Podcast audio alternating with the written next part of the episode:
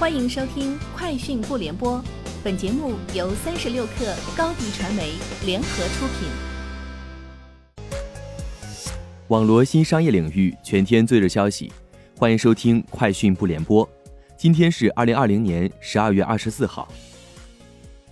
三十六克获悉，近日高德地图在新版本中上线全新路况极速率，并增加道路拥堵情况的未来变化提示。极速率在地图中呈现为深绿色，代表低流量、更畅通的路况场景。较之一般畅通路况，路面车辆更少，前后车距更大，通行速度更快。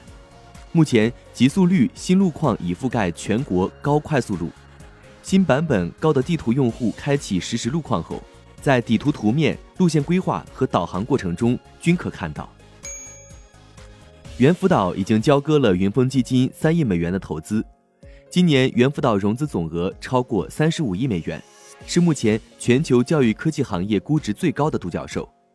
猿辅导创立于二零一二年，以公考题库起家，经历了目标用户从成人延伸到 K 十二，业务从题库扩展到在线教育平台，再从平台改为自营的三次转型。此后一直将业务重心聚焦于网课。日前，微信迎来新一轮更新。在最新的七点零点二零版本中，微信视频号直播新增美颜、连麦、打赏等功能。其中，打赏需要用户购买虚拟礼物，支付虚拟礼物的道具是微信豆。此外，微信还将附近的人改为附近的直播和人。页面打开后，分为视频、直播、人三个栏目。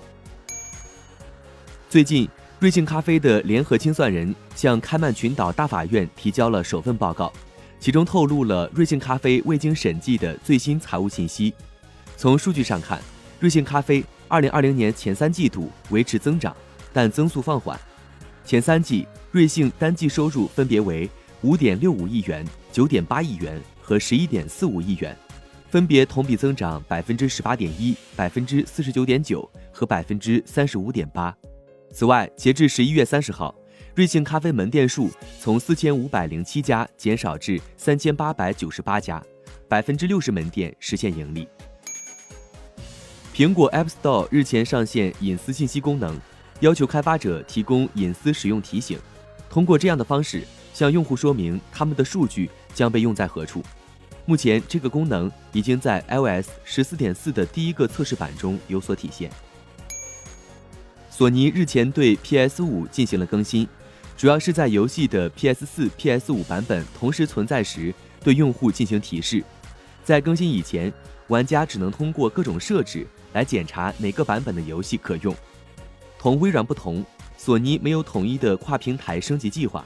微软的智能交付系统允许玩家只需要购买一次游戏，就可以在任何一款 Xbox 设备上玩到最好的版本。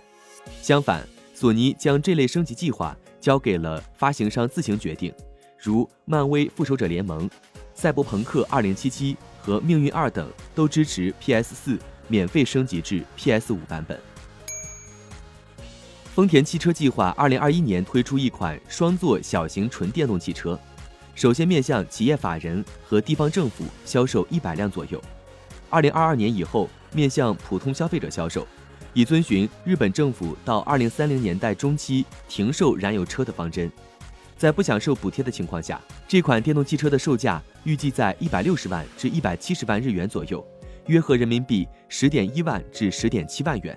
充电一次可行驶约一百公里。以上就是今天节目的全部内容，明天见。欢迎添加克小七微信，qi 三六 kr，加入三十六氪粉丝群。